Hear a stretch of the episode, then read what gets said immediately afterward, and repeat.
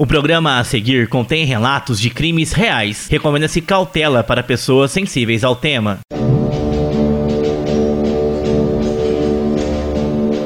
Este é o Arsênico True Crime Podcast.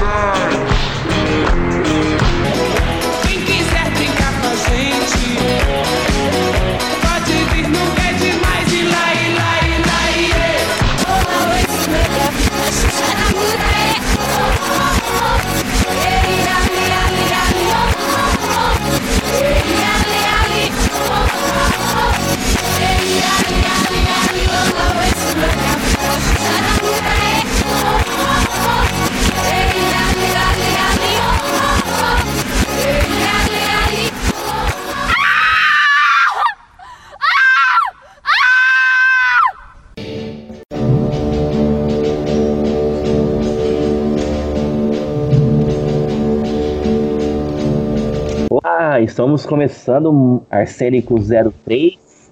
É, já vou chamar ela aqui, minha companheira de bancada, para contar mais histórias sinistras. Bem-vindo, Mia, ao nosso terceiro podcast do Arsênico. Olá, bom dia, boa tarde, boa noite, não importa que hora esteja ouvindo o nosso podcast. Estamos aqui no nosso terceiro episódio, cada vez mais aparentemente mais sinistro. E hoje aqui com um tema bem pesado, né? Exatamente. Se vocês acharam pesado os dois primeiros, esse a gente vai estar tá mais pesado ainda, porque a gente vai falar de crianças que cometeram crimes e claro também vai ser bem bem pesado mesmo, como que a Mia falou. Mas antes, eu quero agradecer de novo todo mundo, né, que ouviu os dois primeiros episódios e que está aqui no terceiro. A gente está crescendo graças a vocês, inclusive, as nossas visualizações, o pessoal ouvindo a gente nas diversas plataformas. Com novidade, hein? esse terceiro já está no Apple Podcasts também. O pessoal estava pedindo, estamos disponíveis também na Grande Maçã. Então vamos ao terceiro episódio, Mia, que está bem sinistro, como você mesmo disse, né? Pois é, tá, tá bem complicado. Se vocês ficaram ali meio assustados com mulheres assassinas, que foram assim ali os nossos personagens dos primeiros episódios, vocês vão se assustar ainda mais com tudo que a gente vai contar nesse episódio 3. É, então preparem-se. Pois é, então me fala uma coisa, meu querido Carlos, o que, que você fazia quando você tinha 10 anos? Porque eu jogava bets. Bom, com 10 anos eu me lembro que eu morava numa fazenda. Então, provavelmente eu estava brincando na terra, jogando bola, sendo uma criança normal de 10 anos, no longínquo ano de 2001. Pois é, você estava lá brincando de bola, eu jogava bets, brincava de Barbie. E olha só, você sabe o que que dois meninos chamados Robert Thompson e John Venables faziam quando eles tinham 10 anos? Olha, eu tenho aqui algumas teorias, mas provavelmente, se a gente está falando deles aqui no Arsênico, eles não estavam brincando com o bonequinho do Max Steel ou jogando futebol, não. Pois é, eles não estavam fazendo nada disso.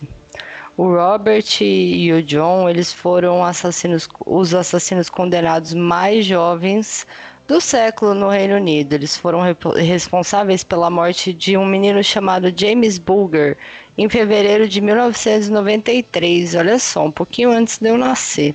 O James ele tinha dois anos quando ele foi morto. É, bom, vamos contar então como foi tudo isso, né? Mas preparem-se que a história é bem pesada, tá? Então fica aqui o aviso. No dia 12 de fevereiro de 1993, o James ele estava no New Strand Shopping Center, na cidade inglesa de Buttle. Ele passeava com a mãe dele, que era Denise Bulger, E Buttle é uma cidade muito próxima à cidade maior, mais conhecida, que é Liverpool. Bom, pois é, o passeio estava normal até que a Denise deu uma distraída e dali a pouco ela reparou que o filho, James, tinha desaparecido. Ela ficou desesperada e começou a procurar o filho pelo shopping, pediu para ver as imagens das câmeras de segurança e ela estava ali na esperança de descobrir alguma coisa. Então, é, e aí, olhando as câmeras de segurança, ela descobriu algo terrível e muito perturbador para quem viu as imagens. Elas mostravam que James tinha sido sequestrado e pasmem. Os sequestradores eram duas crianças que, como vocês já devem imaginar, nós citamos ele aqui no começo, que era o Rob e o John. Pois é, com essas informações que deixaram todo mundo chocado, né? Ela começou a procurar o filho. Mais ou menos umas 30, oito pessoas a 40 disseram ter visto os dois garotos junto com o James. O menino aparentava estar muito assustado, chorava muito, mas quando alguém perguntava pro John e pro Rob, eles falavam que eles eram irmãos e ninguém fez nada, deixaram eles passar, sabe? Sem problema nenhum. Isso é realmente assustador. Pois bem, o John e o Robin, eles eram amigos de escola e apesar de muitos novos, eles tinham 10 anos na, na época do que aconteceu, eles não eram crianças normais. Naquele dia, por exemplo, eles estavam no shopping praticando furtos e quando notaram Denise distraída, eles simplesmente pegaram o James pela mão e o sequestraram, como se fosse a coisa mais normal do mundo uma criança fazer isso. Pois é, e depois de tudo isso, eles saíram e eles ficaram vagando ali pelas ruas de Liverpool e ali ao redor. E na, ali perto das 15 para 6, eles acharam um terreno baldio e foi lá que aconteceu todo o horror desse crime que acabou com a vida do menino James, que tinha só dois anos. Sim, agora fica um aviso, tá? A gente vai relatar aqui, né, como foram os ataques e as descrições são muito pesadas. Então, quem se sentir desconfortável com isso pode passar o podcast um pouquinho para frente. Bom, é, vamos lá então. É, chegando ao local do crime, Rob e John jogaram uma lata de tinta azul em James e depois o espancaram. Pois é, os dois meninos eles se revezavam no espancamento, deram chutes, socos, tapas, jogaram um monte de pedra em cima dele e mais tarde a autópsia do corpo de James mostrou que os dois meninos tinham inserido baterias na boca e no ânus do pequeno James. Bom, e se isso já é pesado o suficiente, a crueldade não parou por aí não. Eles pegaram uma barra ferroviária de ferro que pesa 10 quilos, aquela barra que tem em linha de trem, para arremessar na cabeça do James Booger isso partiu o crânio do menino em 10 partes. Isso causou 42 ferimentos, o que, segundo o médico legista o Alan Williams, responsável pela autópsia, era impossível saber como é que foi, qual desses foi o, o golpe fatal. Pois é, depois de cometer esse assassinato, Rob e o John decidiram que simular que o James tinha morrido em um acidente era uma boa ideia. Então eles pegaram o corpo do James e levaram até a linha ferroviária, onde provavelmente eles pegaram essa, essa barra e eles deixaram o corpo dele próximo à estação Walton Enfield. E o James foi encontrado dois dias depois com o corpo cortado ao meio por um trem. O corpo dele estava nu. E lembrando, gente, que as pessoas que fizeram isso eram duas crianças de 10 anos. Bom, e por incrível que possa parecer, a polícia não teve grandes dificuldades para solucionar os crimes, por mais bizarro que possa parecer. As imagens do shopping foram essenciais para a investigação chefiada pelo detetive Albert Kirby. Ele conversou com várias testemunhas que viram as crianças, mas depoimento crucial para ter certeza dos responsáveis pela morte do pequeno James foi dada por uma vizinha dos dois. Pois é, os dois garotos eles foram encontrados sujos de tinta azul, de sangue e foram presos. E ao serem interrogados, um colocou a culpa no outro, mas os policiais acabaram concluindo, obviamente, que Rob foi o mentor do crime e chamou a atenção de quem viu os depoimentos a frieza dos dois. Em momento nenhum eles se mostraram arrependidos ou nem nada do tipo, sabe? E sempre lembrando que eles tinham apenas 10 anos e apesar disso eles foram julgados como adultos. tanto que seus nomes foram revelados e ditos normalmente no júri, pois o juiz entendeu que a gravidade do crime não era cabível de anonimato. Pois é, usando depoimento de psiquiatras que entrevistaram tanto o Thompson quanto o Venables, o tribunal considerou os assassinos eram capazes, completamente capazes de, de distinguir o que era certo e errado. E os garotos não falaram durante, durante o julgamento, mas foram utilizadas as fitas das gravações de conversa durante os interrogatórios. Bom, Robert Thompson e John Venables eles foram considerados culpados pelo assassinato do James Burger na, na corte de Preston no dia 24 de novembro de 93. No primeiro momento, os meninos foram condenados a um período mínimo de reclusão de oito anos, mas após diversos pedidos, até mesmo uma petição que teve 280 mil assinaturas, o tempo mínimo foi aumentado para 15 anos. Pois é, e em 2001 o Conselho Europeu avaliou que nenhum dos dois assassinos apre apresentava riscos à sociedade e acabou autorizando a soltura.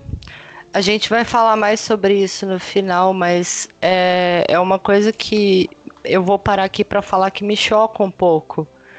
Você simplesmente falar que duas pessoas que com 10 anos fizeram isso não apresentam nenhum perigo à sociedade. Mas seguimos. Hoje em dia eles vivem sob outros nomes, sobre um programa de proteção à testemunha, de, devido às ameaças de morte, etc., devido quando ao caso chegou na mídia e as autoridades afirmam que o regime de vida que eles levam permite a volta imediata para a prisão se for detectado qualquer sinal de perigo para o público.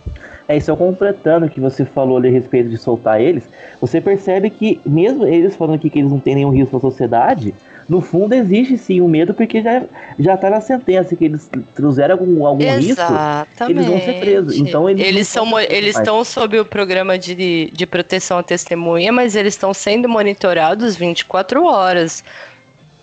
Sim, e se precisarem vão ser presos de novo. Aí eu falo, sabe, vão esperar eles fazerem outra atrocidade dessas novamente para Pra, aí depois vem aquele papo, ih, se eles estivessem presos, não teriam feito isso.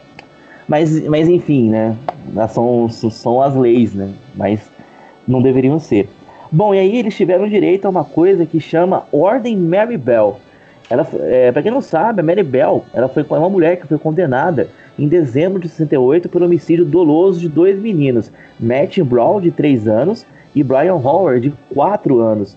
Bell tinha 10 anos de idade quando ela matou o Martin Brown e 11 quando ela matou o outro menino.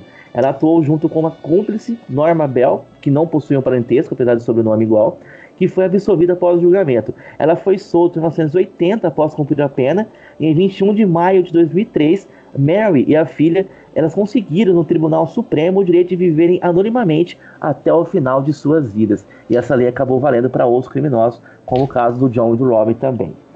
Pois é, mas a coisa não para por aí, né? O Venables foi preso e novamente devendo cumprir uma pena de três anos e quatro meses após admitir que estava navegando na dark web para encontrar imagens de abuso extremo de crianças, ou seja, o mesmo traço da infância. Ele também admitiu que baixou o manual de pedofilia e em sua posse foram encontradas mais de mil imagens indecentes de criança. Ele já havia sido pego com imagens desse tipo antes. Bom, e a história desse filme, dessa, a história, aliás, dessa, dessa coisa toda, tem um filme e é contado no curta-metragem Detainment, que foi produzido em 2018 na Irlanda e o filme chegou a ser indicado ao Oscar em 2019. Pois é, Denise Fergus, a mãe do James Bulger, afirmou que ela se sentia enjoada e chateada com a nomeação do Oscar do filme para o Oscar, pois isso havia pois o filme havia sido sem contato com a família. E além disso, abriu uma petição para que o Oscar considerasse o banimento do filme da premiação, ganhando mais de 100 mil assinaturas. O Vicente Lambert, diretor do filme, afirmou que não retiraria o filme da corrida do Oscar, afirmando que iria contra o propósito do qual tinha sido planejado. Ou seja, a, o que aparenta nesse momento para mim é uma mãe querendo proteger o seu filho. Exatamente, né? A gente entra naquela discussão de sempre até que ponto contar histórias desse tipo é interessante, né? Como mais é, sempre, sempre tem essa polêmica. E aqui, na verdade, é, era um documentário, né? Não era um filme com uma história baseada, como a gente vê. E, não teve, e, e, o, e, o, e o fato de não conversar com a família antes de fazer também, acho que, que, que, que pega também, né? Fica. É ruim então, fazer isso. Foi isso que a mãe sentiu é, chateada. E também imagina a mãe com essa história ter que reviver tudo também, né? Imagina ter que relembrar toda a ah, história. Ah, com toda certeza, mas não, não sei até que ponto e até qual objetivo vai. E acho que talvez histórias desse tipo tenham que ser contadas. Sim. Porque é, até pra gente prestar mais atenção nas coisas, sabe? Exatamente. E nos tipos de ambiente que possam causar algo do tipo. Mas Exato. vamos seguir. A gente vai discutir isso no final. Bom, e por curiosidade, né, o filme não venceu o Oscar. A estatueta ficou com o Skin, que conta a história de um skinhead.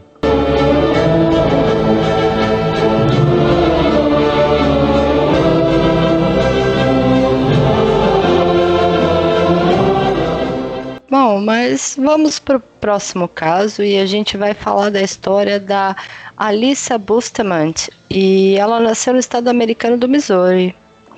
Isso mesmo. Bom, e ela foi condenada por ter matado de forma cruel uma criança de apenas 9 anos. Ela a estrangulou e cortou a garganta da menina. Pois é, a Alissa confessou o crime e disse que o fez apenas para saber como se sentiria matando uma outra pessoa. Só por isso. E ela tem uma cara de louca. É, quem, quem puder procurar na, na internet a lista Bustamante, é um caso recente de 2009, né, que aconteceu na pequena cidade rural do oeste chamada Jefferson City. Quem puder procurar, você percebe que você olha nela, você vê alguém que não é normal ali.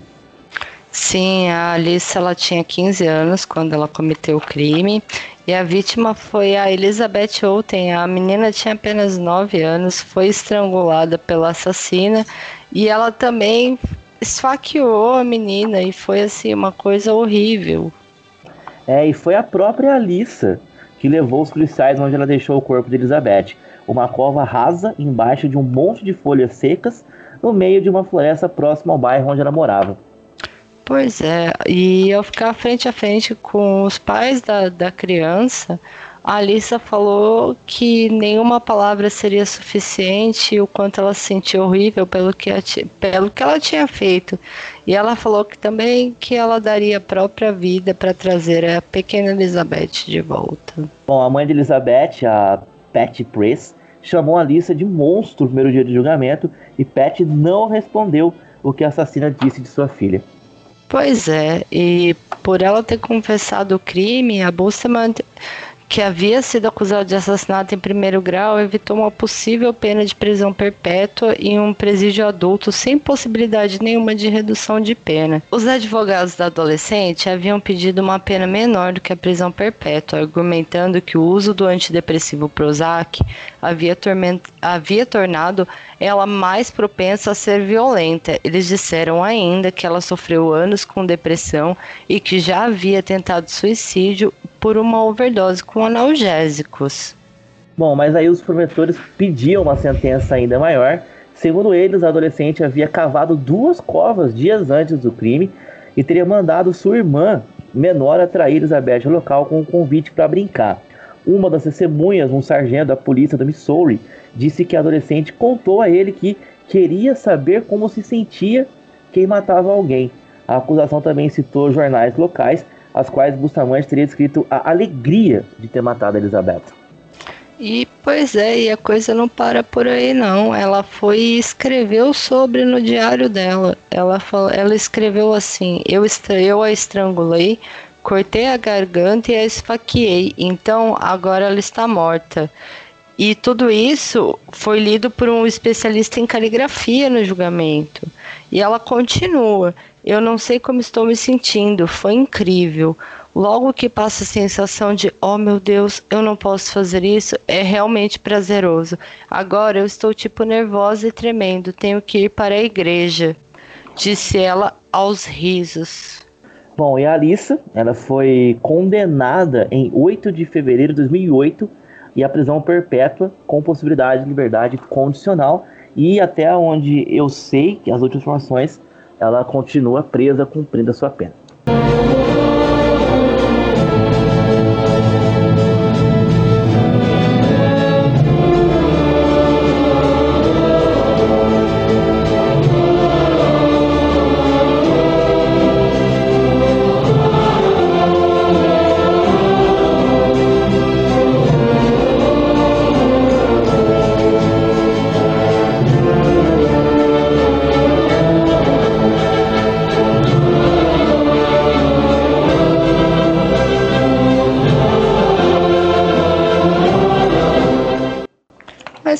Será que existe idade para alguém simplesmente virar um serial killer ou um psicopata?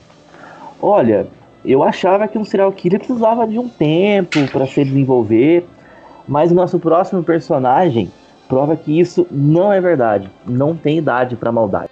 Pois é, isso mesmo. E chegou a hora da gente falar de mais um caso e agora a gente vai falar do Jesse Pomeroy. Ele nasceu em Charleston, no estado americano de Massachusetts, em 1859.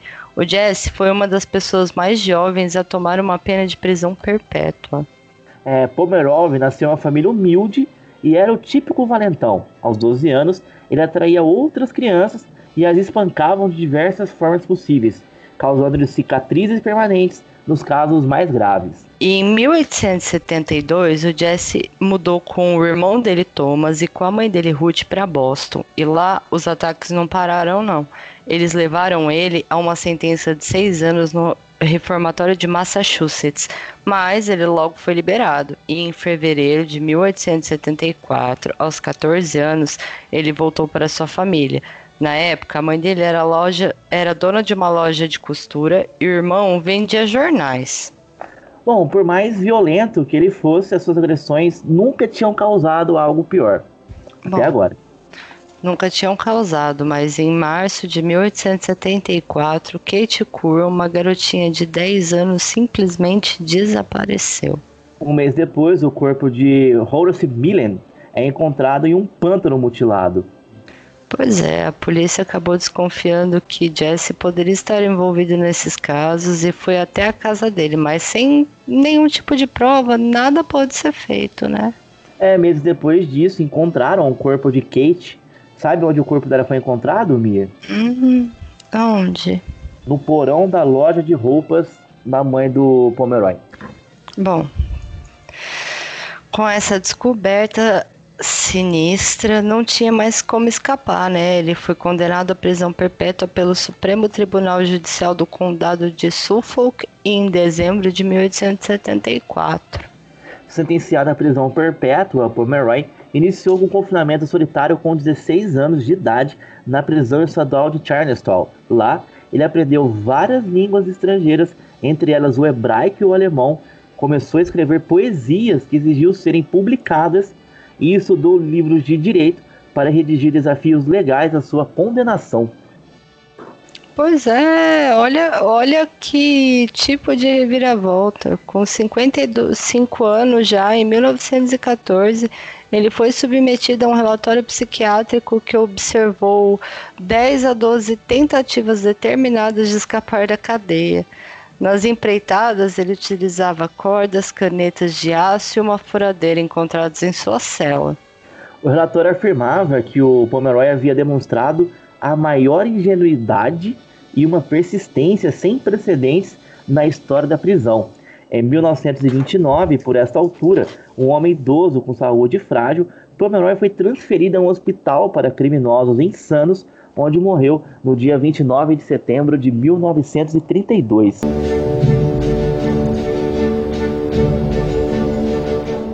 Me fala uma coisa, Carlos, como que você chama uma criança que ela adora ciência, adora estudar química e afins? Bom, é, na minha época, uma criança que era ligada nisso era um potencial gênio, né? Bom, pode até ser um gênio, mas no caso aqui a gente vai falar de um pequeno gênio do mal. E agora a gente vai contar a história do pequeno Graham Young. Isso mesmo, Mia. O Graham era inglês, nascido em Londres no dia 7 de setembro de 1947. Ele era um garoto estranho, meio sombrio. E sabe uma coisa que ele gostava de fazer, Mia? O quê? Ler. Ah, que bom, acho um absurdo isso. Achei uma alfinetada à minha pessoa, mas vamos seguir ao, ao podcast. Mas assim, diferente de outros jovens da idade dele, Graham não era época de livros de fantasias, romances ou coisas do tipo. Ele gostava de ler umas paradas bem mais leves, assim, tipo Adolf Hitler, venenos.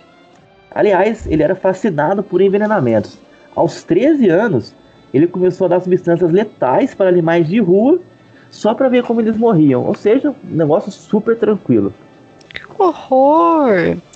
E não para por aí. Depois dele testar os seus venenos nesses pobres animaizinhos, ele passou a simplesmente dá-los à própria família. Ele envenenou o pai, a madrasta e a irmã. Todos eles passaram a ter sintomas como fortes dores de estômago, diarreia e vômito, e a gente já ouviu por aqui isso.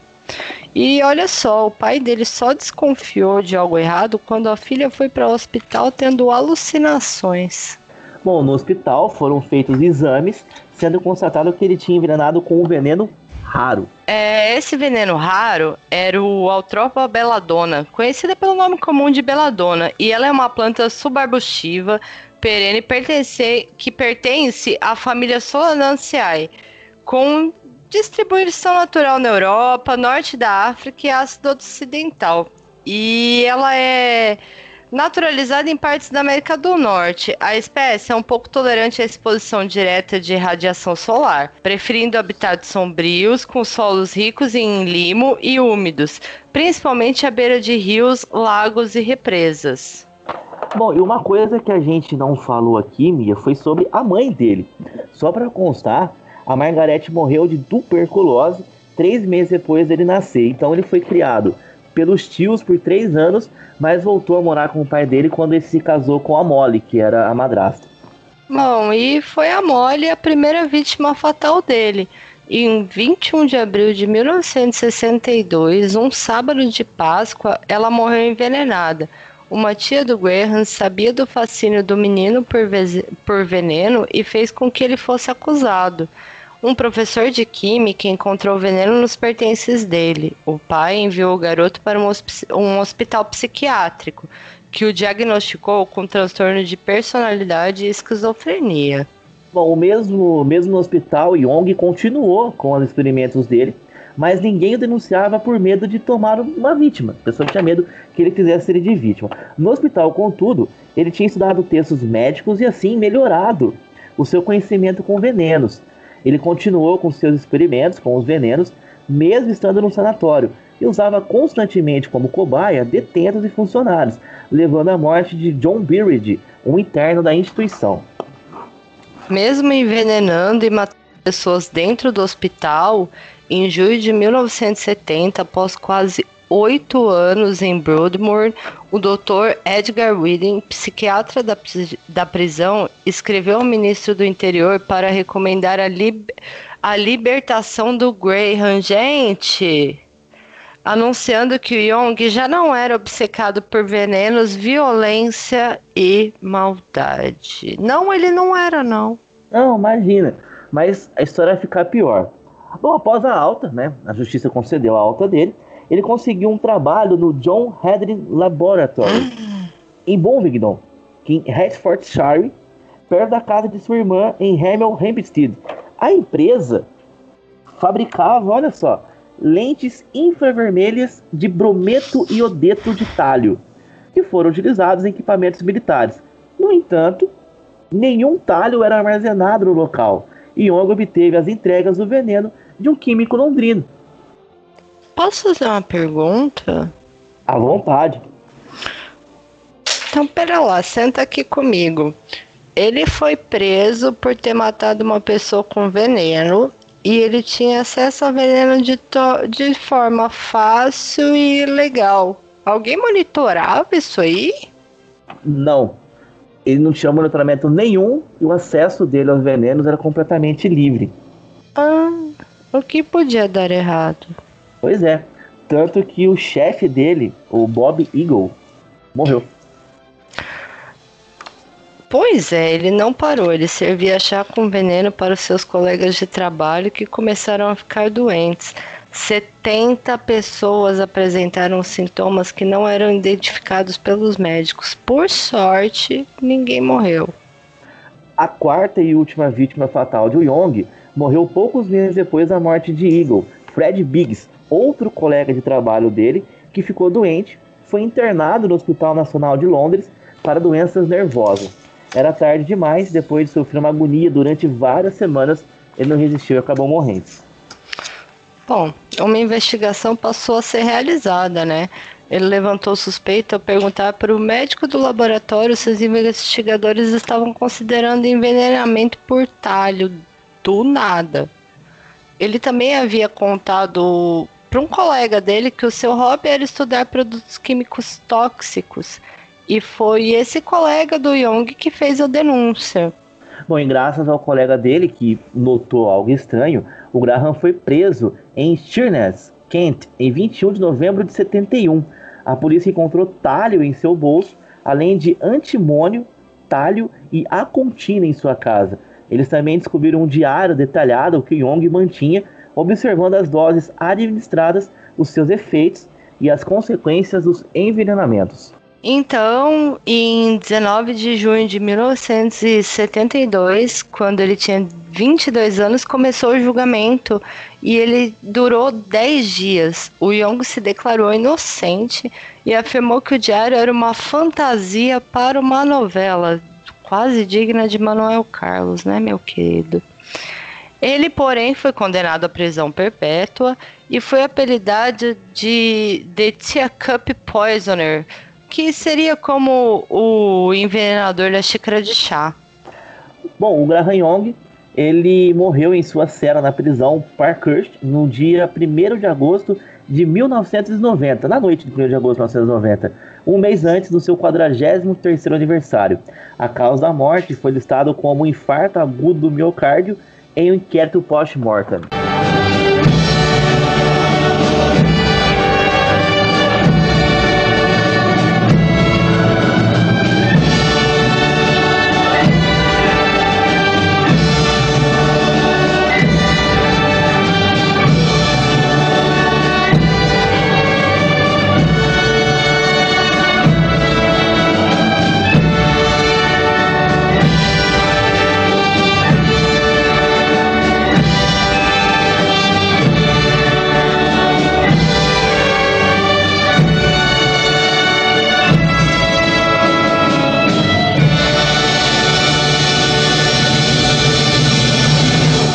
Próximo personagem ele chama Eric Smith e ele é um americano que com 13 anos foi, foi condenado por um crime absolutamente brutal.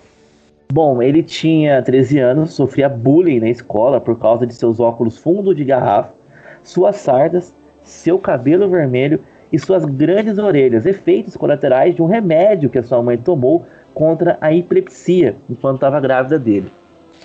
É, e esse fato fez com que o Eric virasse personagem do episódio do Arsênico. É, esse fato fez com que o Eric virasse personagem aqui do nosso episódio do Arsênico. Isso aconteceu em 2 de agosto de 1993, no condado de Stilby, em Nova York.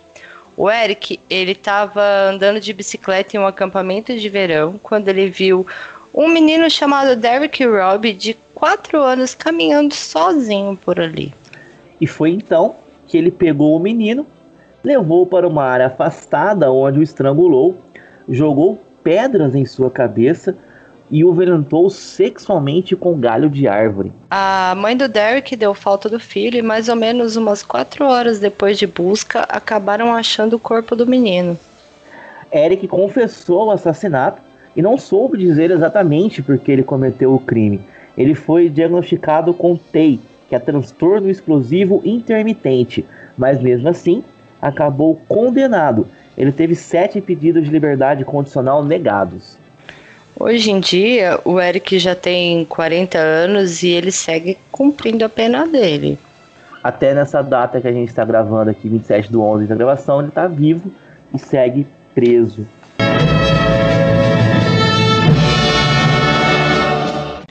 Nosso próximo caso vem da Índia. E foi um dos casos mais difíceis dessa referência, porque eu achei inclusive no jornal português, a única referência que tinha sobre o caso, que é o caso do Armajit Sada. Aliás, eu preciso falar que eu, na pesquisa que eu fiz assim, tinha uma foto dele e esse moleque tem uma cara de mal que assusta. De todos esses meninos que a gente falou até aqui agora, o mais malvado da cara era ele.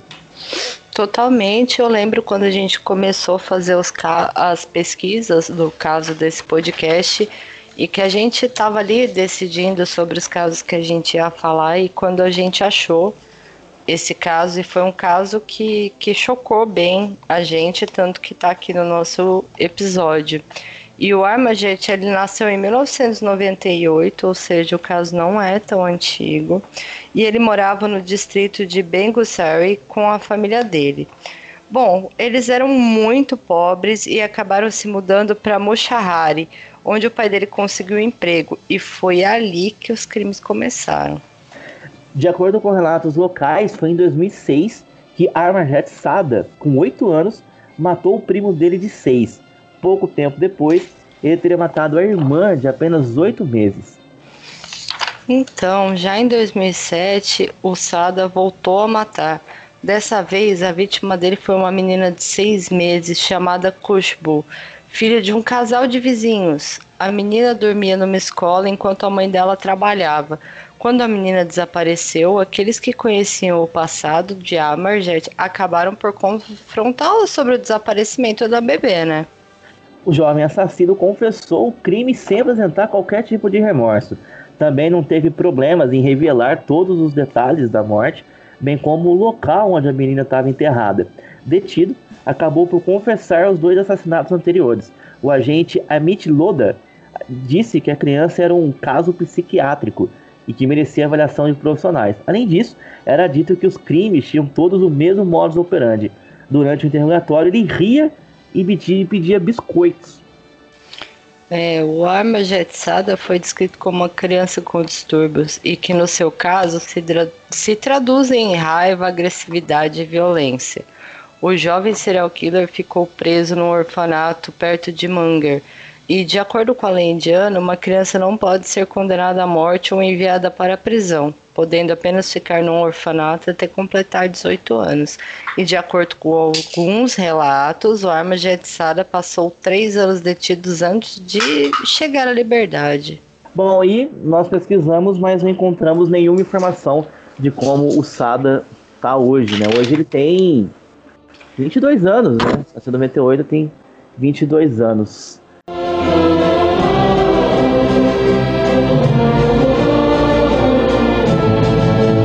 E a gente encerra os nossos casos aqui das crianças assassinas e algumas reflexões podem ser feitas aqui, né, Mia? Acho que a gente algumas pontuações a serem feitas. Ah, gente... sim, meio que diferente dos outros podcasts que a gente só comentou os casos.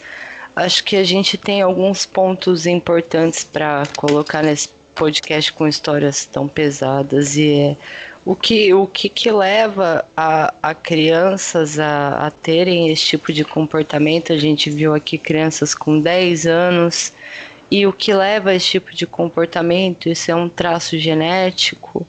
É, isso hum claramente já vem na criança, porque é uma coisa que principalmente desperta muito cedo. E a gente estava conversando aqui até em off sobre isso, né? Se episódios de violência em casa, mesmo com a criança muito nova, podem despertar esses traços mais cedo, né? Sim, porque a gente sabe, é, como a gente já falou aqui, eu e a Mia, a gente gosta muito desses assuntos de serial killers e tal. E sempre que falam do serial killer, você sempre tem ali na infância dele, algum momento de violência que ele sofreu e tal. E esses casos das crianças assassinas chocam mais porque você nunca imagina, por exemplo, um menino de 10 anos vai fazer o que fez com aquele menininho da, da Inglaterra na estação de. A gente sabe que ele já nasce predestinado aquilo, mas deve acontecer alguma coisa que não tem nos relatos, aconteceu, que dá esse, esse gatilho para ele começar a agir, né? Porque até então a gente imagina uma criança brincando, em desenvolvimento, a gente jamais vai imaginar que duas crianças vai pegar uma criança no shopping, vai levar para ela para um terreno, vai jogar tinta, vai bater nela com um pedaço de ferro. Então tem alguma coisa ali que já está predisposto, alguma coisa que deu esse tique, alguma violência em casa, alguma coisa que ela viu na rua. Né? Não, né? mas com certeza isso é, é um traço que já vem genético, porque é muito novo, então a gente vê que já nasce com isso. E assim, o, o que fica de questionamento é o que, o que dá para ser feito porque essas crianças elas crescem e você não pode deixar simplesmente elas conviverem em sociedade. O que pode ser feito? Que tipo de monitoramento? Existe um tratamento para psicopatia? Não existe. Mas você não pode simplesmente deixar essas pessoas por aí. E você tá um caso que não tem nada a ver, mas o que a gente vai posteriormente acabar falando aqui no Arsênico que é o Ed Kemper, e que ele mesmo falava que ele não podia estar solto. E Sim. falavam que. e continuavam liberando ele. Então, assim, a, até que ponto vai isso e até que ponto uh, acaba se fechando os olhos, a gente vê eles sendo liberados e etc. Mas no caso do, da Inglaterra, eles são estão no programa de testemunha, mas são monitorados. Então, assim, até que ponto a gente pode identificar esses tipos de traços e, e sei lá, poder prevenir alguma coisa? Eu sei que o quântico do, do, do FBI tenta isso há anos, mas eu, e será que um dia vai existir um tipo de tratamento? O que, que dá para fazer? Essas pessoas têm que estar recolhidas, elas podem viver em sociedade ela, óbvio que elas têm que ser monitoradas, mas elas podem conviver dia a dia em sociedade? E sim, porque são pessoas que são bombas relógios. Você qualquer coisa que aconteça pode servir como, como puxar de um gatilho para agir de forma violenta, né? Alguém que olha o torto para na rua, alguma coisa que ela não gosta, ou simplesmente pelo simples fato de matar, como, como a Bustamante disse. Ela simplesmente queria saber como era matar alguém, né? Então é, é difícil, é uma discussão que a gente deve ser feita. Se isso você começa a perceber uma criança tem uns, alguns é, dá alguma coisa que mostra que ela vai, vai se tornar uma pessoa má, o que deve ser feito? tratamento? É, ninguém pode ser preso sem fazer nada, né? Então é, é mas a gente vê, principalmente você que também assiste ID na mesma quantidade que eu, a gente vê ali traços de crianças que judiavam de animais e, e etc. Então, até que ponto a gente pode usar isso para identificar e, obviamente, monitorar alguma coisa? Lógico que você não pode fazer nada, mas é, a, são coisas que afetam. A gente estava conversando aqui no começo, que era um episódio realmente pesado, porque são histórias que realmente chocam. A gente não pensa nunca numa criança torturando a outra. Sim, sim, então é, é, compli é, é complicado, mas uma coisa que a gente pode falar até com certa certeza, nada acontece de uma hora para outra. Né? Não tem. Até, até uma vez eu vi um psicólogo explicando, você tem casos de pessoas que matam outra num, uma pessoa, num, num, caso de estouro, por exemplo, você tá numa briga, acaba acontecendo de, de, de, matar alguém, todo mundo é propício a isso.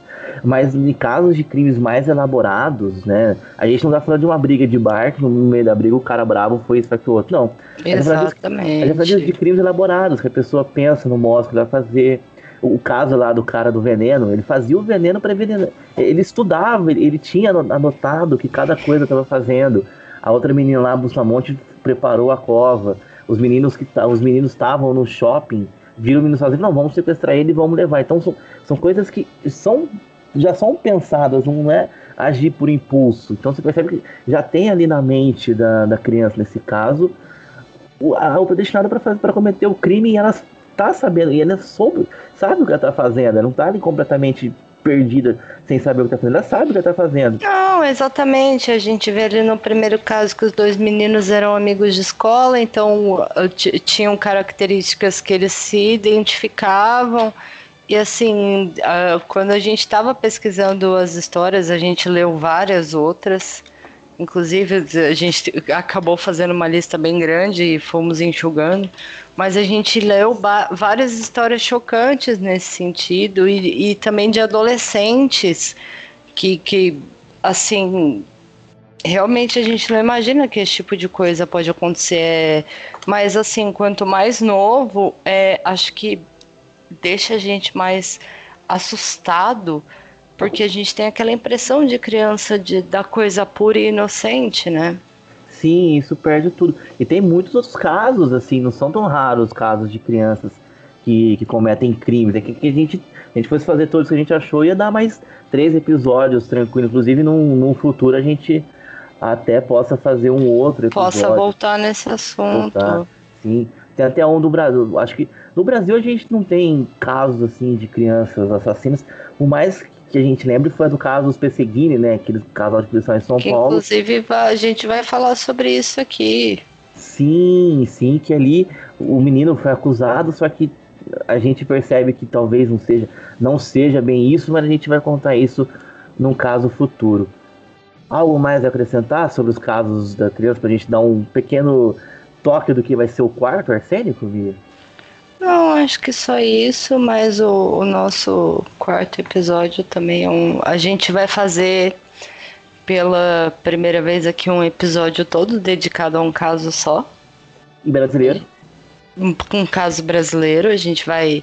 Aí, em meio a contar histórias do que como a gente fez os três primeiros, a gente vai ter uma série aí que nem esse que vem aí, o quarto episódio, que vai ser dedicado a um caso só brasileiro muito interessante, que complicado de achar informações, mas que também é um caso que envolve crianças e que a gente vai falar muito, a gente vai discutir bastante sobre esse caso. Sim. Que é aquele caso que você sabe o que aconteceu, mas tem várias pontas soltas que até Muita, hoje. Até demais, né? Sim, é um emaranhado de pontas soltas. É tipo um, um novelo que você, quando mais você puxando, vai descobrindo outras coisas. E também você que ouviu a gente até o final, comente com a gente aqui no, no Twitter lá do Arsênico Podcast o que, que você acha dessa situação das crianças assassinas, se você acha que já nasce assim, se você tem alguma outra teoria. Principalmente, dê uma opinião para você, pra gente, o que vocês acham de como essas crianças devem ser julgadas, se elas devem ser uhum. julgadas como, como adulto, se é uma coisa genética que vocês acham que tem algum tipo de tratamento. Uh, claramente, essas pessoas não podem viver tranquilamente em sociedade, tem que ser monitoradas, a gente sabe, mas o que, que vocês acham a respeito disso? Sim, sim. Lembrando que no Brasil, criança não pode ser julgada como adulto pelas nossas leis, né? Dependendo do crime, ela pode ficar presa até os 18 anos, depois tem a ficha limpa. É, tanto que no Brasil, quando a gente fala de criança, não, não, não, se fala em crime, né? Se fala em ato infracional, por exemplo. Uma, aqui no Brasil, se uma criança comete homicídio, a gente não pode falar que ela, que ela cometeu um crime de homicídio. Ah, o, o termo correto legal é crime de, de ato infracional análogo ao homicídio. Então tem, tem a questão legal também, né? E em outros países podem ser julgados normalmente, como a gente contou aqui. Então deixa a sua opinião se você concorda com essa questão de criança tem que ser julgada como criança, como adulto e mais. E sigam a gente no, no nosso Twitter, que é o arroba Arsênico Podcast. Nós estamos em todas as plataformas agora de, é, de, de, de, de podcast, Spotify, Apple Podcasts, Google Podcasts. E o próximo sai em breve. A gente Tivemos, a gente, a gente ia demorar um pouco menos de tempo a lançar o, ter, o segundo e o terceiro, mas você foi meio que sabotada, né, Mia, pela empresa. tapeada, sabotada, boicotada pela internet, mas eu não vou nem reclamar porque foi por causa da chuva e aqui tava tão seco. Passou inclusive no, no Jornal Nacional os, os reservatórios daqui como estavam secos, então eu não vou nem reclamar da chuva. Sim, inclusive a gente estava temendo que o próximo crime a ser contado aqui era um seu contra a operadora de internet, mas não foi necessário. Não garantimos que isso não possa acontecer. Sim. Nosso, nossos advogados foram acionados já, inclusive. Jurídico do arsênico já está aí ao meu dispor, graças a Deus. Sim, nosso, nosso jurídico é forte. Então, até a próxima, esperamos vai ser uma surpresa quando a gente vai quando a gente aparecer. A gente a gente avisa com antecedência, mas vamos deixar vocês é, sentir esse, esse número 3 aqui, depois a gente, a gente lança o quarto, vai ser, vai ser interessante. Então, um grande abraço para todo mundo e até a próxima. E até o, o próximo Arsênico. Até o próximo Arsênico, espero que vocês gostem. E até a próxima.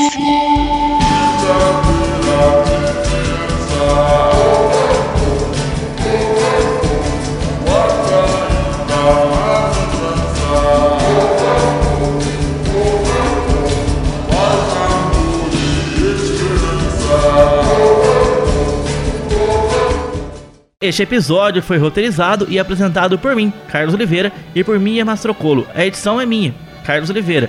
A nossa logomarca foi criada pela Carolyn Bus.